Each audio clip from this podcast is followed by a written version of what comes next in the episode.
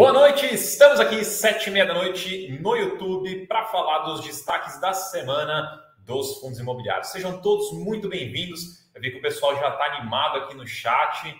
Juliana, Marcão, saudações de São José. Você e professor Barão são os monstros sagrados dos FIIs. Esse daí é um elogio novo. Esse aí eu nunca tinha ouvido. Muito obrigado, muito obrigado.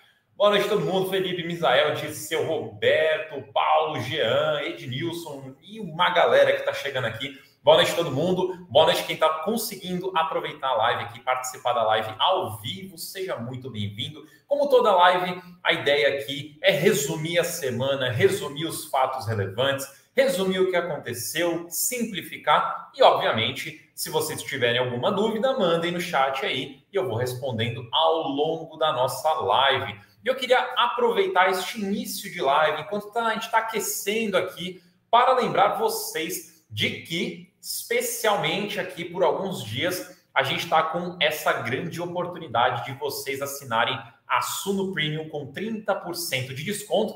E eu vou descer aqui, ó, para mostrar para vocês. Eu vou dar um zoom que acho que precisa aqui.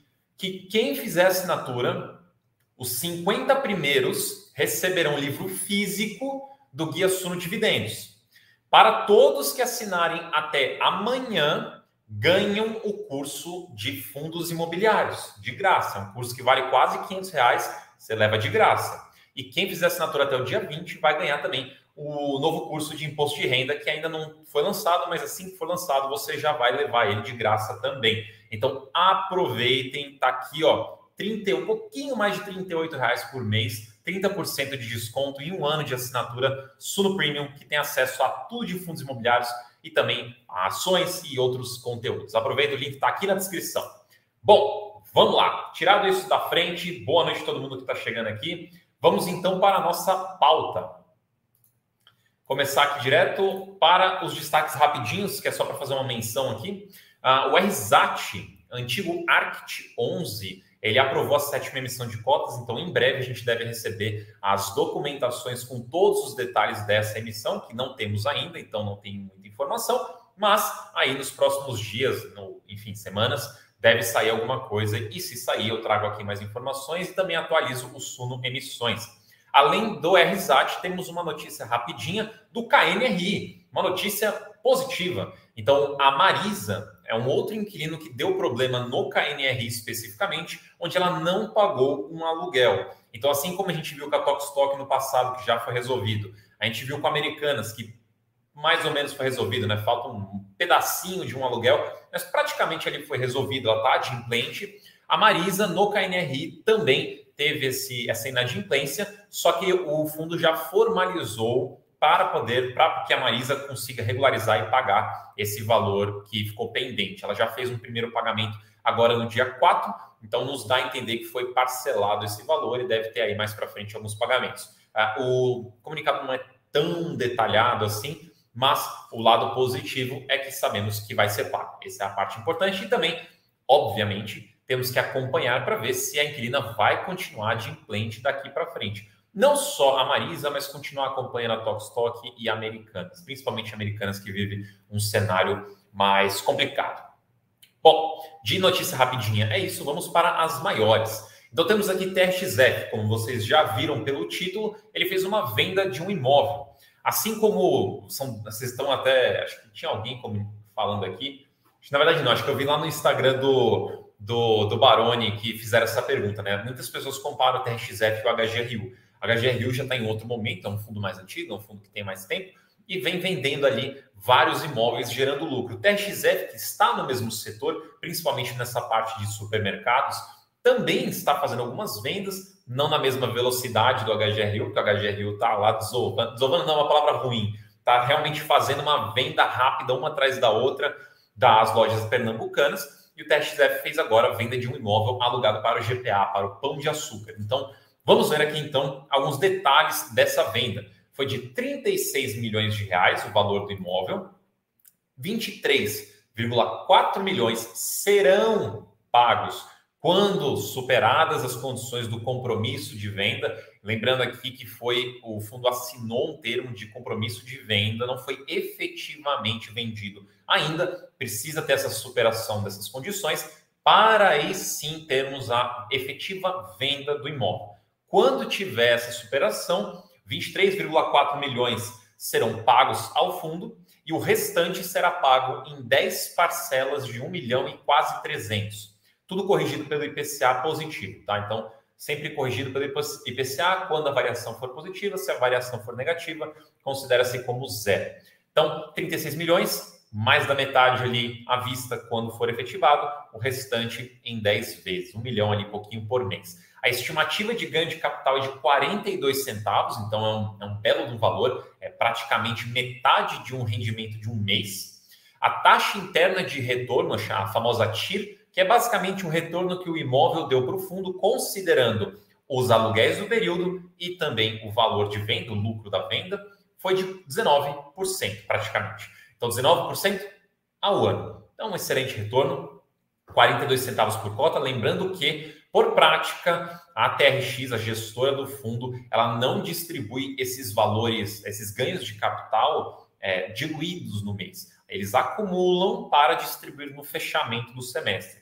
Então, o fundo deve seguir distribuindo o valor normal dele. Quando chegarmos em junho, aí sim vai ter uma distribuição maior, assim como foi feito nas últimas, nos últimos fechamentos de semestre. Então, tem aí 42 centavos por cota de lucro para essa venda. Passando para o próximo, deixa eu só tirar aqui da frente. Passando para o próximo aqui, temos o RECR. Então, o RECR, ele é um fundo de papel e ele teve alguns probleminhas com alguns CRIs agora no passado recente, um deles sendo o CRI Morumbi Plaza, que teve o vencimento antecipado, e o fundo, para concluir, resolver essa situação, executou ali as garantias, recebeu as garantias, que no caso é, esse imóvel que você está vendo na tela. Então, o devedor ali, obviamente, devia um valor para o fundo e deu os imóveis como pagamento desse valor pendente. O valor de avaliação desses imóveis é de, quatro, de um pouco mais de 78 milhões de reais. Os imóveis que o fundo recebeu não é o prédio inteiro, são sete lajes e 112 vagas da garagem. Essas lajes estão vazias, então ainda precisam ser alugadas a gestão, perdão, a gestão ela até deixou no final do comunicado falando que eles já iniciaram esforços para alugar ou vender imóveis. E assumindo que é um fundo de papel, entendemos que pelo é razoável pensar que eles pretendem vender esses imóveis. Talvez aí vai depender de como a situação, como as coisas se desenrolarem, talvez vender vazio, talvez alugar para depois vender, vai depender do que acontecer. Mas imagino eu que é, seja razoável pensar que o objetivo final aqui desses imóveis será venda. Aqui não tem muito mistério. Ah, tem um ponto interessante, né? Que é um ponto que vale a pena a gente acompanhar, é uma preocupação que vale a pena a gente acompanhar, que é a questão de imóvel vago. Para quem não conhece a dinâmica, quando você tem um inquilino dentro do seu imóvel, obviamente aquele inquilino te paga um aluguel e você está recebendo uma receita. Agora, quando você tem um imóvel e este imóvel está vazio, tem a cobrança das, do, dos impostos, taxas e obrigações ali daquele imóvel. Então, IPTU precisa, precisa continuar sendo pago, outras taxas precisam continuar sendo pagas, tudo precisa ser pago, condomínio precisa ser pago. Então, esses valores, já que o imóvel está vazio, fica por conta de quem? Do fundo. Então, precisamos acompanhar aí para ver como é que o fundo vai trabalhar essa despesa que ele vai ter. Ah, e, de novo, razoável pensar que no futuro é, o imóvel será vendido. Vamos acompanhar. O Paulo perguntou aqui, né? Será que o imóvel recebido do REC, pelo RECR irão para o RECT? Tudo depende de negociações. Apesar de serem dois fundos da, própria, da mesma gestora, não quer dizer que um fundo vai passar para o outro só porque quer, tem que ser um bom negócio. Se o RECT entender que vale a pena ter esse imóvel dentro do portfólio dele, que é um bom investimento, nada impede dele fazer uma, uma, uma proposta para a compra deste imóvel. Mas não necessariamente isso vai acontecer. Tem que ser um bom negócio para fazer sentido. Tem que, tem que ser um bom negócio para os dois lados. Então, poderia ser para qualquer fundo, poderia ser para outro investidor, uma outra empresa, enfim, tem N possibilidades do que dá para fazer aqui. Deixa eu ver só se tem mais alguma. Boa. Então, seguindo aqui. Temos a HGRE, também fez uma venda, só que essa venda aqui eu recebi algumas dúvidas porque ela foi um pouco diferente do que estamos acostumados a ver em termos de resultado. Então, o HGRE, assim como o TXF, assinou um compromisso de venda, ou seja, a venda ainda não foi efetivada, para vender o Centro Empresarial Dom Pedro, que fica em São Paulo. O valor de venda será 30 milhões e 500 mil reais. Este valor será bem parcelado, é, 7,5 milhões já recebidos, 10. Aí, vamos lá, tem uma ordem aqui, tudo cronológico do jeito que está escrito na tela. 7 milhões e meio já recebidos, 10 parcelas, ou seja, 10 meses recebendo 1 milhão cada mês. Acabou essas 10 parcelas, tem uma parcela de 3 milhões de reais. Paga essa, essa parcela de 3 milhões, temos mais 10 parcelas de 1 milhão cada um. Então é uma venda de 30 milhões, mas bem parcelada para receber aí ao longo de mais ou menos dois anos. Uh, um ponto importante. O HGI, na verdade, deixa eu terminar o slide aqui, eu já entro no, no racional aqui até porque teve muita dúvida das pessoas sobre essa venda. Então, o valor foi 6,2% abaixo do valor investido, ou seja, foi uma venda com prejuízo e um prejuízo de 17 centavos por cota. A taxa interna de retorno foi de 4,1% ao ano. Mas por que foi positivo se teve prejuízo? É porque lembra que nem eu falei agora há pouco, taxa interna de retorno, ela inclui a valorização ou desvalorização aí no caso, né, o ganho de capital ou a perda de capital, mas também os aluguéis. Então os aluguéis são lucro. Então a taxa foi ali de um pouquinho mais de 4% ao ano. E um ponto importante desse imóvel e dessa venda é que ele é um imóvel híbrido. Ele não é um imóvel de escritório puramente. Ele tem um escritório, ele tem uma parte que é galpão e ele tem uma parte de pátio também. Então é um imóvel misto que não é o perfil do fundo. Não só isso, como esse imóvel é muito antigo no portfólio do fundo. Ele está há quase 15 anos no portfólio do fundo. Então pensa que é tempo. E ele não está aderente mais à estratégia do fundo. É um imóvel de baixa qualidade, é um imóvel que não teve liquidez, não teve interesse para fazer uma venda melhor. Então, assim, foi uma venda boa ou foi uma venda ruim? Depende de como você está pensando em classificar como bom ou ruim. Se a gente estiver falando, ah, foi bom em termos de resultado, de ganho de capital, não, foi ruim, obviamente, dos 17 centavos por cota de prejuízo. Mas, se a gente olhar o cenário como um todo, por que, que isso foi feito, a gente entende que é positivo. Por quê? que o fundo está reciclando o portfólio dele. Veja, o HGRE é um fundo que ele ainda tem, mas tinha mais imóveis que não eram muito bons, imóveis em regiões ali que não se desenvolveram tanto, imóveis que não são tão aderentes à estratégia atual, que é focar em imóveis melhores localizados, de maior qualidade. Então ele está pouco a pouco fazendo essa reciclagem.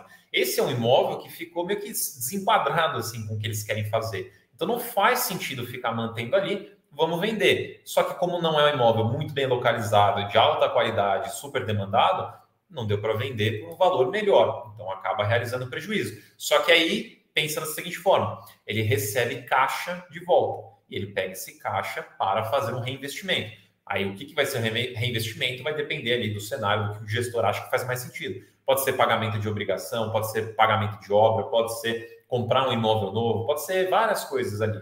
Então ele agora tem caixa e esse caixa pode ser melhor alocado do que ficar ali segurando aquele imóvel. Lembrando que esse imóvel também ele está parcialmente com vacância. Se eu não me engano, ali ele tem mais ou menos aproximadamente 15% de vacância também. Então, é, se você olhar por essa ótica, então é uma venda interessante, sim. Inclusive, e aqui eu faço uma recomendação para vocês, principalmente para quem for cotista do HGRE, leia o último relatório gerencial que saiu agora essa semana. Leia, porque lá tem mais detalhes e informações sobre essa venda. E você provavelmente está pensando também aqui, putz, próximo rendimento vai vir com menos 17 centavos por cota. Não, calma, não é bem assim. É importante mencionar que essas parcelas são todas também corrigidas pelo IPCA, são parcelas, são várias parcelas, então isso dilui também o, o prejuízo em si. Ah, um outro ponto importante é que essa venda foi feita mais ou menos no mesmo tempo, né, de que uma outra venda que ele fez agora recentemente com lucro. Então, esse timing de fazer uma venda com lucro com uma outra com prejuízo, ela também serve para suavizar esse prejuízo. No caso, o prejuízo ali é, seria menor. No, no, relatório gerencial, ele menciona né, que pela, pelo parcelamento, pela correção do IPCA, por essa outra venda aqui, a outra venda do outro imóvel, o prejuízo ficaria em mais ou menos 7 centavos por cota. Então, o gestor teve a preocupação de trabalhar essas vendas, essas estratégias para diminuir o impacto. Mas, de qualquer forma, eu recomendo que vocês leiam o relatório gerencial, tá? Inclusive, lá ele menciona que tem outras vendas que eles estão trabalhando. vamos lá, então. Deixa eu ver aqui se tem alguma dúvida aqui.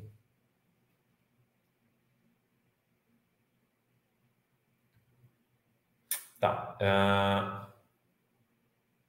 Beleza.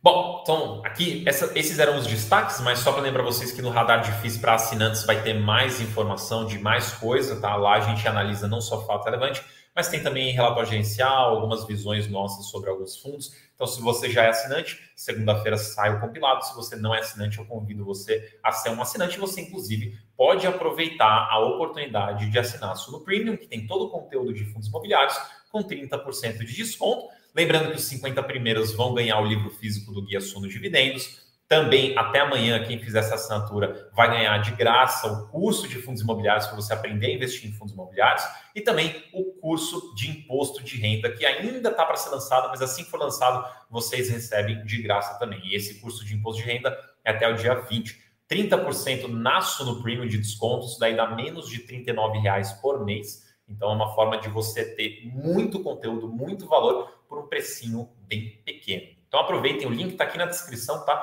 Só olhar aqui embaixo, clica aqui embaixo, ou se você, ou se você tiver no celular, aparece, acho que é aqui embaixo também. Clica aí, tem o primeiro link e você consegue aproveitar. Bom, vamos lá então, colocar só como tradição nosso menininho de Harvard aqui.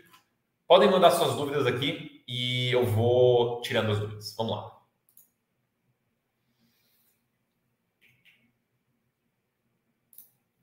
O suporte perguntou, normalmente quanto de renda estava dando de aluguel esse imóvel? Esse imóvel aí representava dois centavos por cota por ano, por ano, por mês. Ixi, agora eu confundi. Vou até abrir aqui para confirmar, só para não falar besteira. Mas eu sei que são dois centavos, eu só preciso ver aqui se era dois centavos por ano ou por aqui dois centavos por cota mensal. Tá? Dois centavos por cota mês era o valor de aluguel.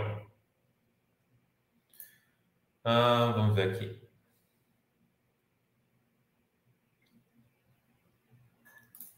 O Igor falou que, caraca, o menininho entrou em Harvard e nós não. É, pois é, tá vendo só? Esse menininho, um orgulho aqui. A gente está fazendo o que aqui? A Dilson perguntou se hoje é pizza ou hambúrguer. Hoje é pizza. Hoje eu posso dizer, hoje eu sei, é pizza. Marcelo perguntou se com a venda desse imóvel melhora a vacância do HGR. Então, como tem muitas coisas acontecendo, a vacância acaba mexendo por outros fatores também. Se a gente só avaliar a venda e colocar que todas as outras variáveis permanecerão inalteradas, então isso acaba diminuindo a vacância, porque como ele vendeu um imóvel que tem vacância, vendeu, tirou, aquela vacância não faz mais parte do portfólio, acaba caindo. Mas, mas tem outras coisas acontecendo ali no portfólio. Ele, ele tem algumas negociações para locações, recentemente teve uma desocupação, então a, a vacância dele mês a mês está subindo e descendo aí, dependendo do caso. Mas ele já mencionou que tem ali várias conversas acontecendo de venda e também de locação. Então, em breve, a gente pode ter algum tipo de novidade. Humberto perguntou se existe o melhor momento do mês para fazer aporte. O melhor momento do mês para fazer aporte é quando você tem dinheiro. Porque não tem exatamente um dia específico. Como a gente nunca sabe o que, que vai acontecer amanhã, não tem como a gente falar, putz, ah, investe na terça-feira, investe na quarta-feira depois das três da tarde. Não tem como fazer isso. Ah, tem pessoas que pensam, é melhor comprar antes da data base, porque daí eu aproveito o rendimento. Tem pessoas que pensam, vou comprar depois da data base, porque eu compro depois com, a, com descontinho. Mas nada disso é garantido. Quer dizer, o rendimento é garantido, mas a, o descontinho ali não é garantido. E se sair um fato relevante amanhã, pode mudar toda a cotação. Se der um problema no país ou uma notícia boa no país, pode mudar toda a cotação de novo. Então, como a gente não consegue prever, são muitas e muitas variáveis, faz o seguinte: tá com dinheiro na mão, tá querendo investir, olhou ali o fundo, tá num preço bacana que você compraria, pronto. Então você ali já tem a sua oportunidade de comprar, vai lá, faz seu aporte, pronto. Se amanhã caiu, se amanhã cair, caiu, não tem o que fazer, não tinha como você prever. Agora, é, é, legal que você só dê uma conferida se por acaso não tem alguma coisa já meio prevista para acontecer, porque às vezes tem algo que você sabe que vai acontecer e aquilo pode alterar a cotação. Mas mesmo assim, ainda tem várias outras coisas ali que podem influenciar no meio do caminho. Então, tá com dinheiro, achou ali um fundo que você gostou, tá no preço, tá bacana, pronto, é a sua oportunidade para comprar.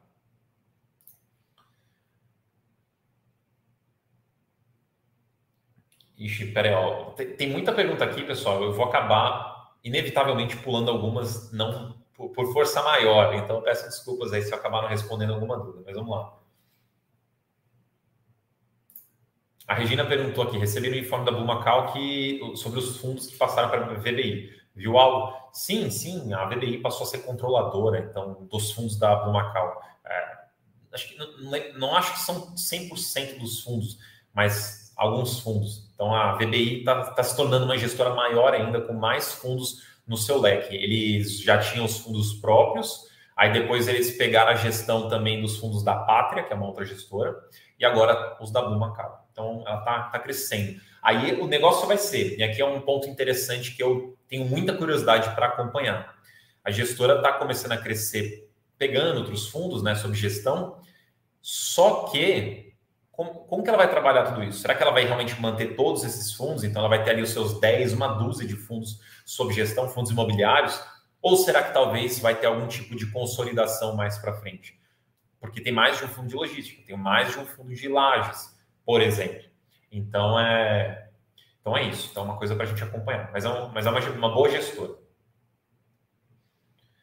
Ah, vamos ver aqui mais algumas dúvidas. Espera aí. Tinha alguma dúvida?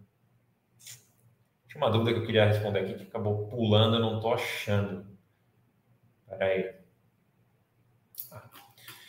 Pergunta: com a venda no TRXF, quando vai diminuir a alavancagem? Eu acho muito engraçado que quando o tema é TRXF, inevitavelmente o tema já é alavancagem também, e normalmente é, é alguma, algum questionamento sobre a alavancagem ser muito alta.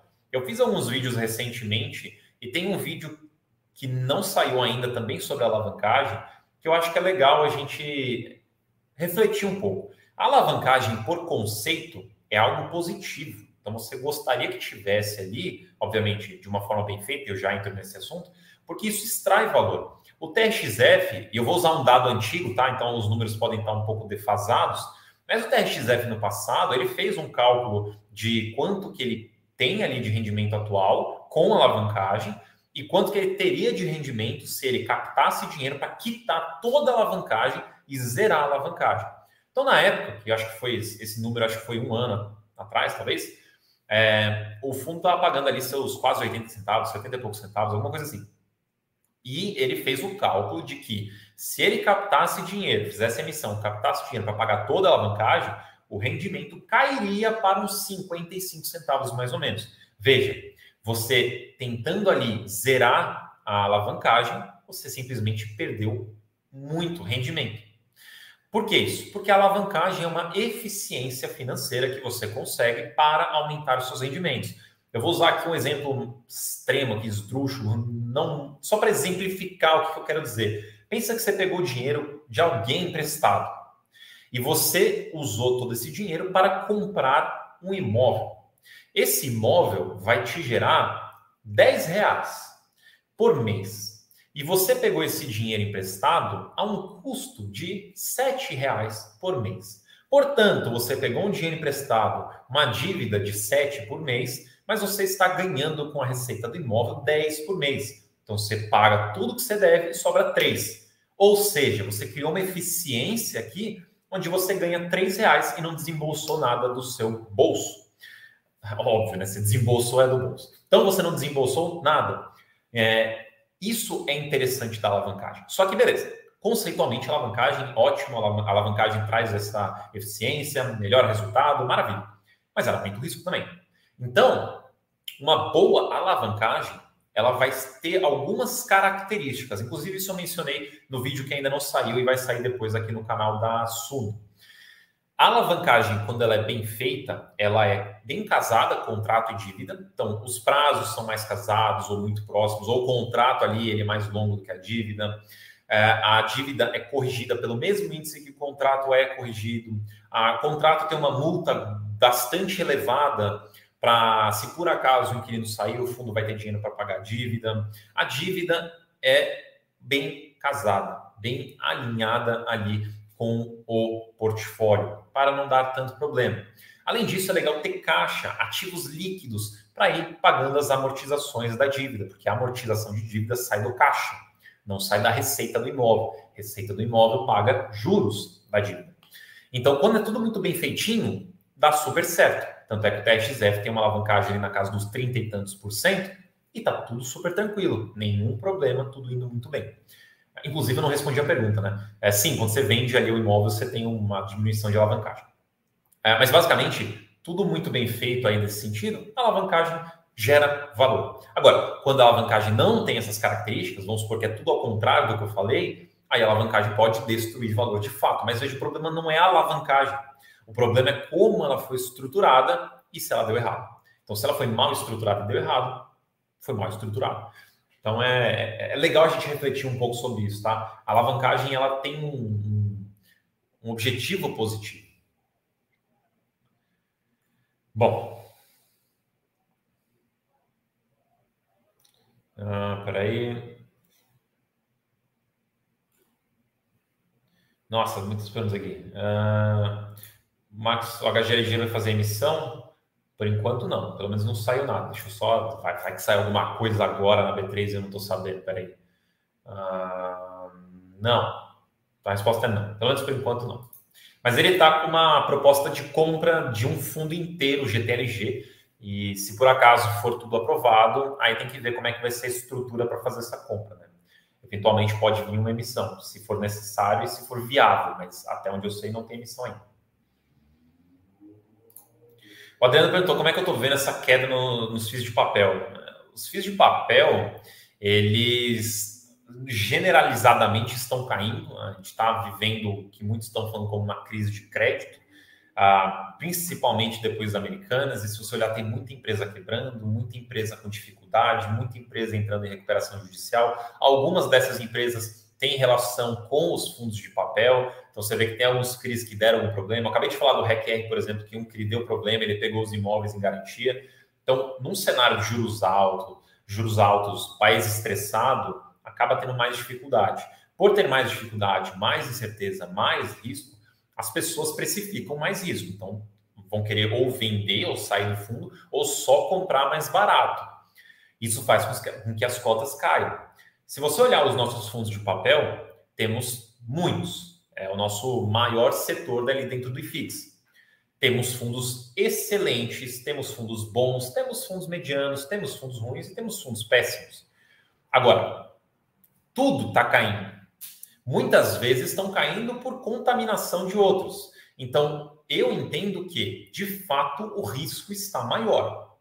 Em alguns fundos que são que tem, não, não são tão bem estruturados, ou fundos que são muito pequenos, ou fundos que são mais arriscados, o risco ali já era maior, aumentou mais ainda.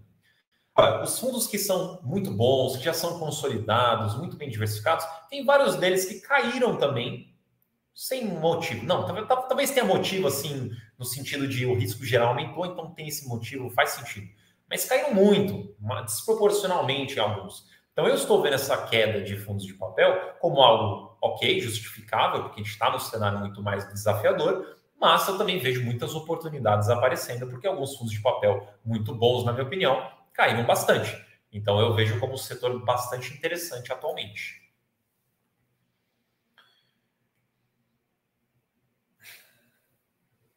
Espera aí. O Regis comentou né, sobre a minha explicação, falando que entende meu ponto de vista sobre a alavancagem, mas tem muito risco. Mesmo a dívida sendo bem casada, pode haver vacância ou o custo da dívida subir muito por questões econômicas. Mas então, mas aí que eu falei, se você tem, ó, vamos lá, primeira parte que você falou, pode haver vacância. Então, se eu tenho um imóvel e o contrato de, eu usei esse contrato de locação para fazer a dívida e os dois estão casados em prazo, por exemplo, e principalmente se for contrato atípico, que é longo pra caramba e tem a multa gordíssima de, do, do prazo remanescente, né? Então, se tinha ainda, sei lá, 30 meses de aluguel, a multa são 30 meses. Quando tem isso, se tiver vacância, é porque o inquilino saiu. Se o inquilino saiu, ele vai pagar a multa, então você vai ter o dinheiro para pagar. E da outra aqui que você falou de o custo da dívida pode subir muito por questões econômicas, de novo, se está ajustado ali o IPCA e IPCA, por exemplo, então se subir muito, o contrato vai subir muito também. Agora, qual seria de fato o problema? Se a empresa ali quebrar de vez, falir e não conseguir pagar minha multa. E de fato eu concordo com você, mas aí a gente está falando de um cenário mais extremo. E, e não me entendam errado, a alavancagem ela aumenta o risco, ponto.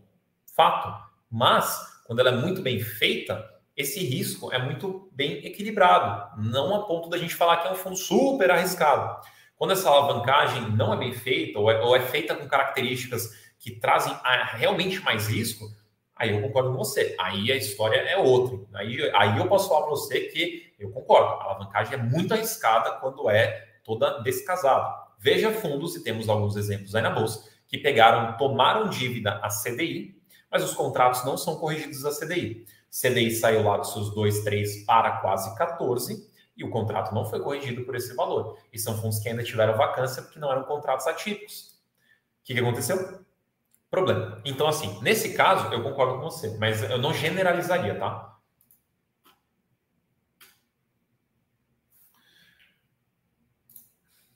O Felipe perguntou aqui: emissão para amortizar a dívida diminui o rendimento, pois aumenta o número de cotas?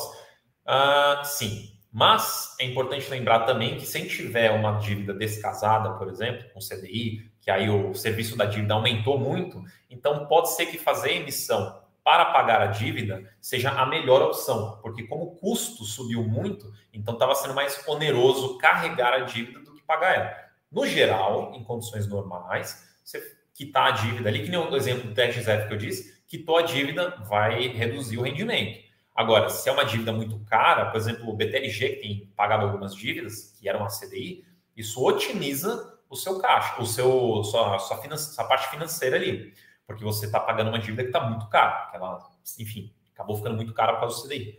Então, não necessariamente, mas eu entendi a sua pergunta e sim, conceitualmente é isso.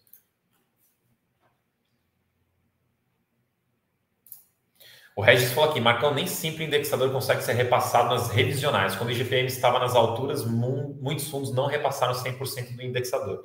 Então, aí de novo eu volto na questão do contrato. O contrato atípico é corrigido, tem que ser corrigido, não pode não ser corrigido. Quando é contrato típico, aí eu concordo com você. Até em cenários normais pode não conseguir ser repassado. Mas quando é atípico, tem que ser repassado.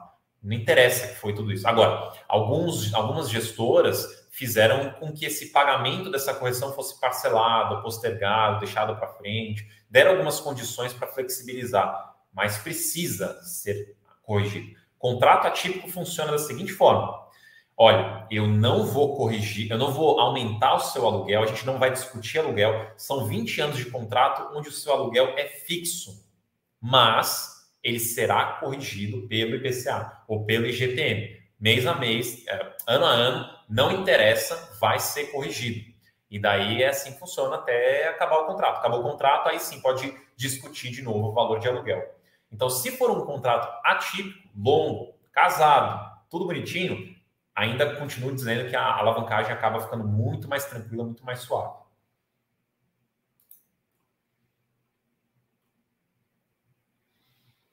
Uh, deixa eu ver aqui. Tem um outro comentário aqui. Tudo é negociado, inclusive a troca de indexador. É, realmente, mas assim, entenda que aí é o gestor que está negociando. Perante, perante, o contrato, não deve, não, não, não tem flexibilidade, entendeu? E, e outra. E outra, a gente está falando de um cenário extremamente é, extremamente extremo. Só para você entender a extremidade dessa dessa extremidade. É, pô, a pandemia ela foi realmente um evento muito atípico, muito extremo, esperamos que único, e realmente tivemos que trabalhar ali numa situação que a gente nunca viveu. Não imagino que a gente vai ter situações assim recorrentemente. Mas assim, perante o contrato, não é para mudar, é aquilo e aquilo. Mas o gestor consegue algum tipo de flexibilização.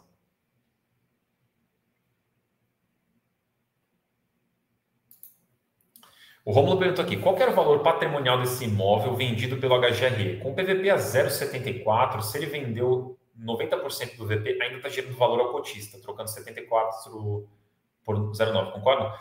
Então, sim, mas, inclusive, é que eu não vou lembrar o número de cabeça. Ah, acho que eu estou com ele aberto aqui. É, ele fez, o, o gestor fez essa conta também, está no fato relevante, que a venda, se você fizer o cálculo da venda baseado no valor de mercado, que eu estou tentando achar aqui. Onde que está? Peraí, peraí, peraí. É, perante o valor de mercado, essa venda que ele fez realmente foi uma venda acima. Estou só tentando achar aqui para poder passar um número para vocês. Uh, se eu não achar aqui. Uh, droga, é. Aqui, ó achei essa informação aqui. Ó. É interessante isso aqui, é uma boa pergunta. Ó, ainda se considerarmos os patamares de preço que o fundo tem negociado atualmente, a venda representa um valor aproximadamente 20% superior ao valor de mercado da cota.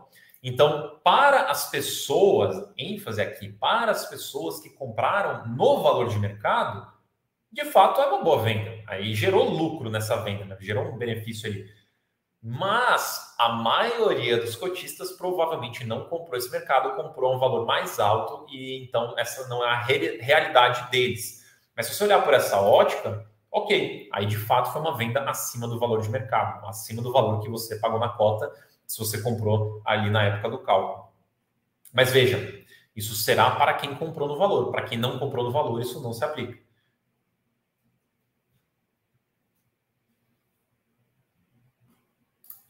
Estamos aqui seguindo a nossa conversa, nosso debate sobre alavancagem. O Regis falou aqui: eu concordo que a alavancagem agrega um valor, é, mas penso que tem que ser até um limite do PL do fundo, como uma pimenta no portfólio do fundo, sem exagerar. Concordo com você. É, eu também acho que tem que ter um limite, não, não, não deveríamos extrapolar isso nos 50%, 60%, 70% do patrimônio alavancado. Eu acho que aí, independente se é casal ou não, já começa a gerar um desconforto mesmo, um risco é, mais elevado. Mas, ainda assim, eu não me prenderia tanto na porcentagem, porque eu prefiro ter um fundo 30% alavancado, mas muito bem feito, equilibrado, com caixa, super tranquilo, do que um fundo que é 10% alavancado, mas está com tudo descasado, com, sabe, qualquer coisinha que mudar ali vai pular do plano, vai dar errado, vai dar prejuízo. Então, a porcentagem sim para mim não é o mais importante. A estruturação para mim é mais importante. Mas aí eu concordo com você, acho que tem que ter um limite? Não pode ter um número exagerado de, de, de alavancagem, senão realmente, mesmo bem feita, pode ser um risco bastante elevado. O Adriano perguntou se esse fantasma na tributação, acho que no governo atual pode acontecer. É, enquanto continuarmos isentos, o fantasma sempre existirá, sempre assombrará a vida do investidor de fundos imobiliários. Neste governo atual, e obviamente aqui eu estou apenas especulando, não, não não tenho como dizer oficialmente, porque a gente não tem as informações oficialmente. Então, especulando, baseado no que o deputado que está responsável pela reforma falou, nos dá a entender e nos dá um pouco mais de confiança de que a isenção será mantida. A gente fez um vídeo sobre isso, eu e o professor Baroni, tá no canal do professor Baroni. Vocês conseguem dar uma olhada, acho que foi semana passada que a gente gravou, confiram. Lá a gente debate um pouco sobre esse assunto. No vídeo, numa entrevista do deputado, ele fala que seria mantido. Aí depois, um pouco mais para frente na, na conversa, tem uma outra pergunta um pouco mais genérica sobre fundos, ele acaba se confundindo ali e falando algumas coisas que a gente fica um pouco na dúvida se vai mesmo manter ou não vai. Mas pela primeira resposta, que foi bastante direta, específica, ele disse que seria mantido. Então, eu diria que eu estou um pouco mais otimista e confiante de que será mantida a isenção. Mas, como eu não decido nada, então é importante a gente ir acompanhando e ver os próximos desdobramentos. E quando a gente tiver o documento oficial da reforma, das propostas, do que será feito, aí a gente consegue falar com mais propriedade. Ah, a Célia falou aqui, ó, eu vi o vídeo e é bem esclarecedor. Então fica a minha recomendação para vocês, recomendação da Célia também. Assistam esse vídeo que a gente fala um pouquinho dessa questão da tributação. É um vídeo da semana passada. É, o que o João falou aqui, é isso daí.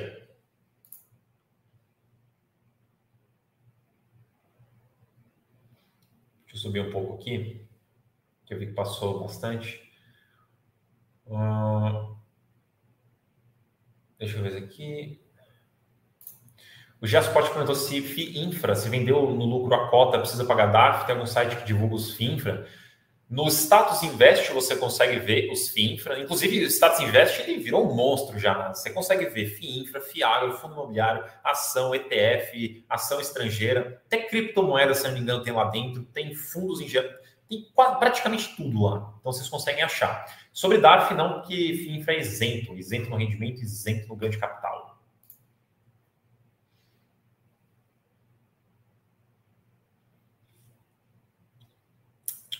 Deixa eu ver, deixa eu ver, deixa eu ver, deixa eu ver.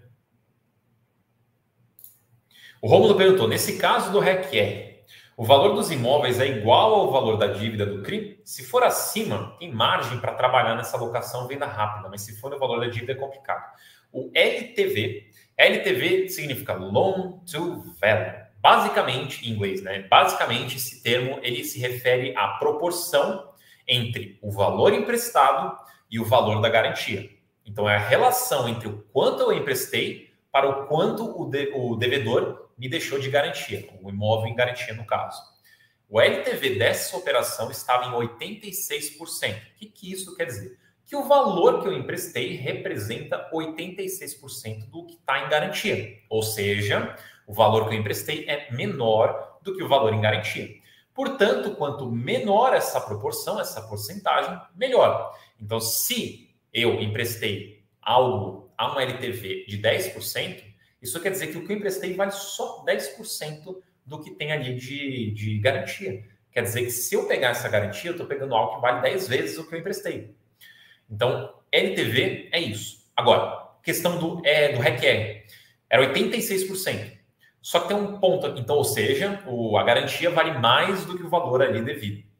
Mas tem um ponto importante o valor do imóvel, aqueles 78 milhões mais ou menos, é um valor de avaliação. Isso quer dizer que ele só está avaliado, não quer dizer que de fato o fundo conseguirá vender esse imóvel por esse valor.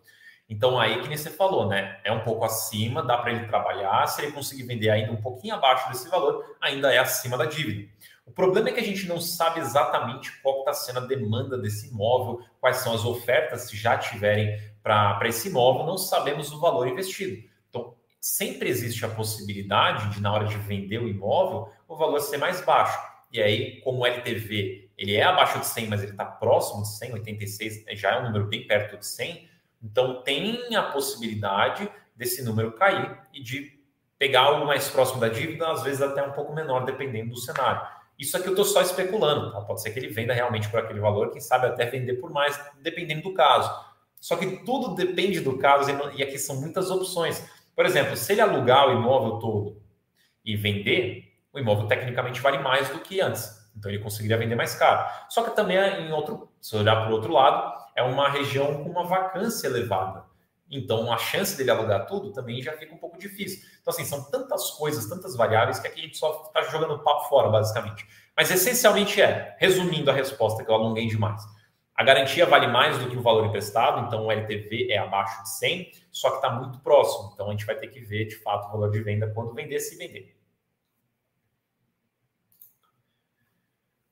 E aproveitar, prometo que é o último lembrete. Se vocês quiserem ganhar ali um livro físico do Guia Sono Dividendos, se vocês quiserem ganhar o curso de graça de fundos imobiliários e o curso de graça de imposto de renda, lembrando que o livro é só para os primeiros 50 assinantes. O curso de FIIs é só para quem assinar até amanhã e o curso de R para quem assinar até o dia 20. Vocês podem aproveitar a Suno Premium, que está com 30% de desconto para vocês assinarem. Tem todos os conteúdos de fundos imobiliários, onde a gente vai falar aonde você deve investir, as nossas recomendações. Esse mesmo tipo de conteúdo tem de ações também, de renda fixa, macroeconomia, tem relatórios macroeconômicos para você acompanhar também. A Suno Premium é a nossa assinatura mais popular e ela está por um pouquinho mais de 38 reais por mês, uma assinatura anual. 30% de desconto, três bônus para vocês aproveitarem. O link está aqui na descrição e eu aproveito. Ah, aqui só. O Adilson ele fez um comentário interessante, né? O MXRF até hoje está com os pepinos desse. não conseguiu vender o imóvel para recuperar a dívida. Pois é, isso pode acontecer. O MXRF lá atrás, muitos anos atrás, ele teve que executar a garantia, recebeu imóveis em garantia, não vendeu até hoje. E estão lá vazios, inclusive. Então, isso pode acontecer. Então, esse é um cenário que pode acontecer ali no REC-R. Só que, se eu não me engano, a localização desses imóveis, do, do imóvel do REC-R é melhor do que esses do MXRF, tá? Então, tem esse ponto positivo. Mas, mesmo assim, esse imóvel do REC-R não é um, não é um imóvel de primeiríssima linha. Ele é um imóvel já mais velho, ele é um imóvel vago, ele é um imóvel numa região com vacância, então tem os desafios também. Que isso, Regis, estamos junto. Obrigado você aí pelos comentários. Eu acho que é super legal quando a gente consegue debater, né, discutir, você discordar de mim, eu discordar de você, sempre de uma forma obviamente educada e construtiva, porque é assim que a gente começa a evoluir na conversa, evoluir no conhecimento, é, é, é muito agregador na minha opinião. Então eu que agradeço aí pelos seus comentários.